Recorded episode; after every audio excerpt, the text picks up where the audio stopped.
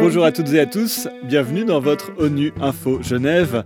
Alexandre Carrette pour vous présenter votre journal d'information sur l'actualité de la semaine au sein de la Genève internationale.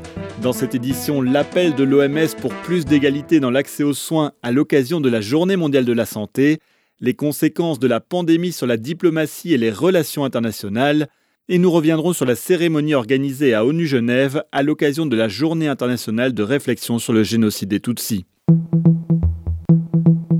Ce 7 avril, c'était la journée mondiale de la santé, l'occasion de rendre hommage à l'ensemble du personnel médical qui, depuis plus d'un an, œuvre sans relâche à soigner et à soutenir les malades de la Covid-19.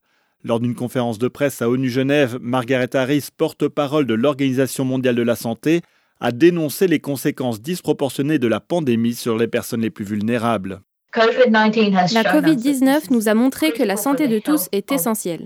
Alors que nous nous préparons à reconstruire après la pandémie, c'est la partie la plus critique de notre travail, nous devons mettre en place des politiques et débloquer des ressources pour que véritablement les groupes les plus vulnérables voient leur état s'améliorer plus rapidement que les groupes et les individus marginalisés puissent bénéficier du même niveau de santé et de bien-être que les autres groupes de nos sociétés et que personne ne soit laissé pour compte. Il y a tellement de travail à faire. Les conséquences de la pandémie se font aussi ressentir dans le monde de la diplomatie et des relations internationales. Ce jeudi, l'Institut des Nations Unies pour la formation et la recherche, UNITAR, organisait un webinaire sur l'avenir du droit international et de la diplomatie après la Covid-19. Pour Abiel Haddad, aujourd'hui, le défi principal est la question de la confiance aussi bien entre les États qu'entre le citoyen et le pouvoir politique. Le directeur de la division pour la diplomatie multilatérale était l'invité de la semaine d'ONU Info Genève.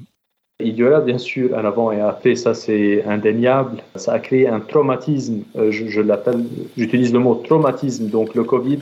Et je suis sûr que tous les États membres des Nations Unies vont tirer des leçons de cela parce que la façon dont toute cette pandémie a été gérée au début et jusqu'à aujourd'hui, ça a été beaucoup plus du l'unilatéral, probablement parfois du bilatéral et peu de multilatéral. Donc euh, il y aura un avant et un après pour sûr.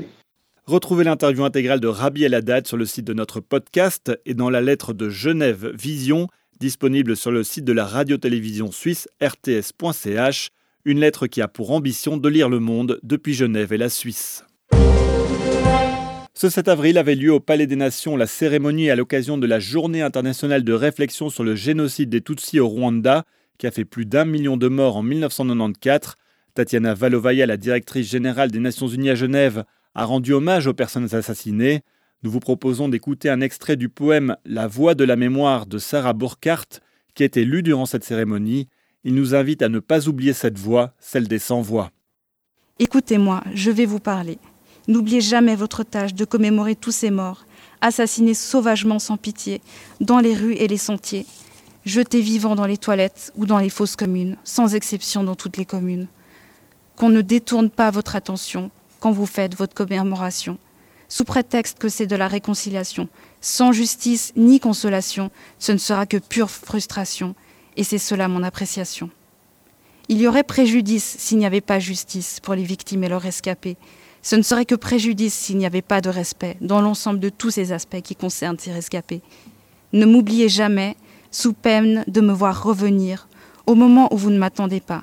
Préservez-moi, je vous laisserai votre paix, car je suis la voix de la mémoire, éphémère et éternelle, la voix des sans-voix, la voix des sans-vie, la vie des sans-vie, la voix des sans-logis. Je suis la voix de la mémoire. Et c'est sur ces mots forts, cet appel à ne pas oublier que nous allons refermer ce journal. À la réalisation de ce podcast, il y avait François Soubiguer, à la préparation Anna-Sophia Howard et Chloé Régnier. Je vous donne rendez-vous mercredi pour l'invité de la semaine. L'actualité des Nations Unies continue sur le site web ungeneva.org et sur le compte Twitter en français ONU Genève. À très bientôt.